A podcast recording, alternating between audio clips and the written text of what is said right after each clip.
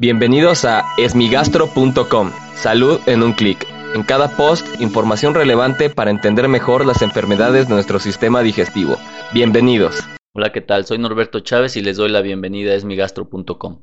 En este podcast daré respuesta a las dudas que tienen sobre las enfermedades del aparato digestivo y como todos los lunes y viernes hablaremos acerca de las enfermedades hepáticas. En esta ocasión el comentario lo enviaron a la página de Facebook y está relacionado con un podcast reciente en donde hablamos sobre las plaquetas y la pregunta en especial va dirigida al por qué las personas que tienen cirrosis hepática, las plaquetas bajas y el vaso inflamado bajan de peso. En realidad es una pregunta general ya que eh, las personas que tienen cirrosis hepática como consecuencia del aumento en la presión portal, es decir, como una consecuencia de la cirrosis, las plaquetas bajan y puede crecer el vaso. Esto lo comentamos justo en el podcast anterior. Pero las personas pueden eh, presentar una reducción del peso corporal por varios factores. El primero de ellos es que al ser una enfermedad, el cuerpo necesita más energía para realizar las funciones que el hígado hace o que más bien no hace de manera correcta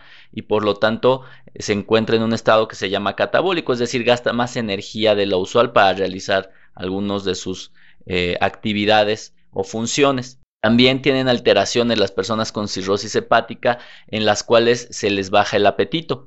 Esto ocurre por algunas de las sustancias que se acumulan en la sangre secundario a la cirrosis hepática y a la insuficiencia que tiene el hígado, pero también por algunas alteraciones en el gusto. Las personas con cirrosis hepática no les saben tan bien las cosas y eso ocasiona que consuman menos alimento y por ende tengan una menor cantidad de energía.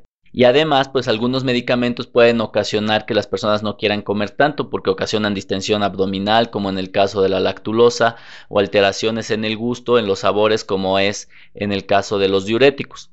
Por lo tanto, podemos ver que las personas con cirrosis hepática pues tienen los factores para no aumentar de peso o más bien para reducir el peso. Es decir, el primero de ellos es un aumento en el gasto de energía y el segundo es que no consumen las eh, cantidades de energía suficientes.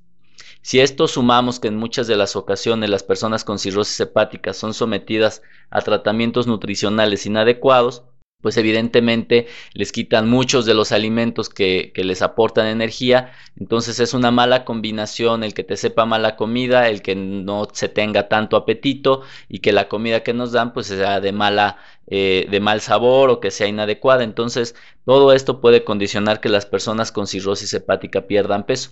Por ende, es muy importante eh, tener una evaluación nutricional correcta para poder dar las recomendaciones adecuadas y justamente prevenir que las personas con cirrosis pierdan peso corporal, ya que este es uno de los factores más importantes para eh, fallecer por cirrosis hepática. Las personas con cirrosis y desnutrición tienen mayor riesgo de fallecer, ya que se complican con mayor frecuencia.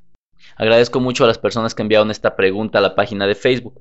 Si tienes alguna duda, te invito a que escuche los episodios previos. Y si aún tienes algo que no te haya quedado claro, en el sitio web esmigastro.com encuentras el formulario a través del cual puedes enviarnos tu pregunta.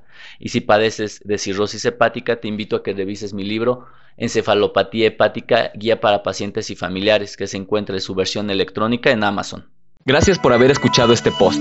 Si la información les fue útil, compártanla. Hagamos que más gente esté informada. Los esperamos en el próximo podcast.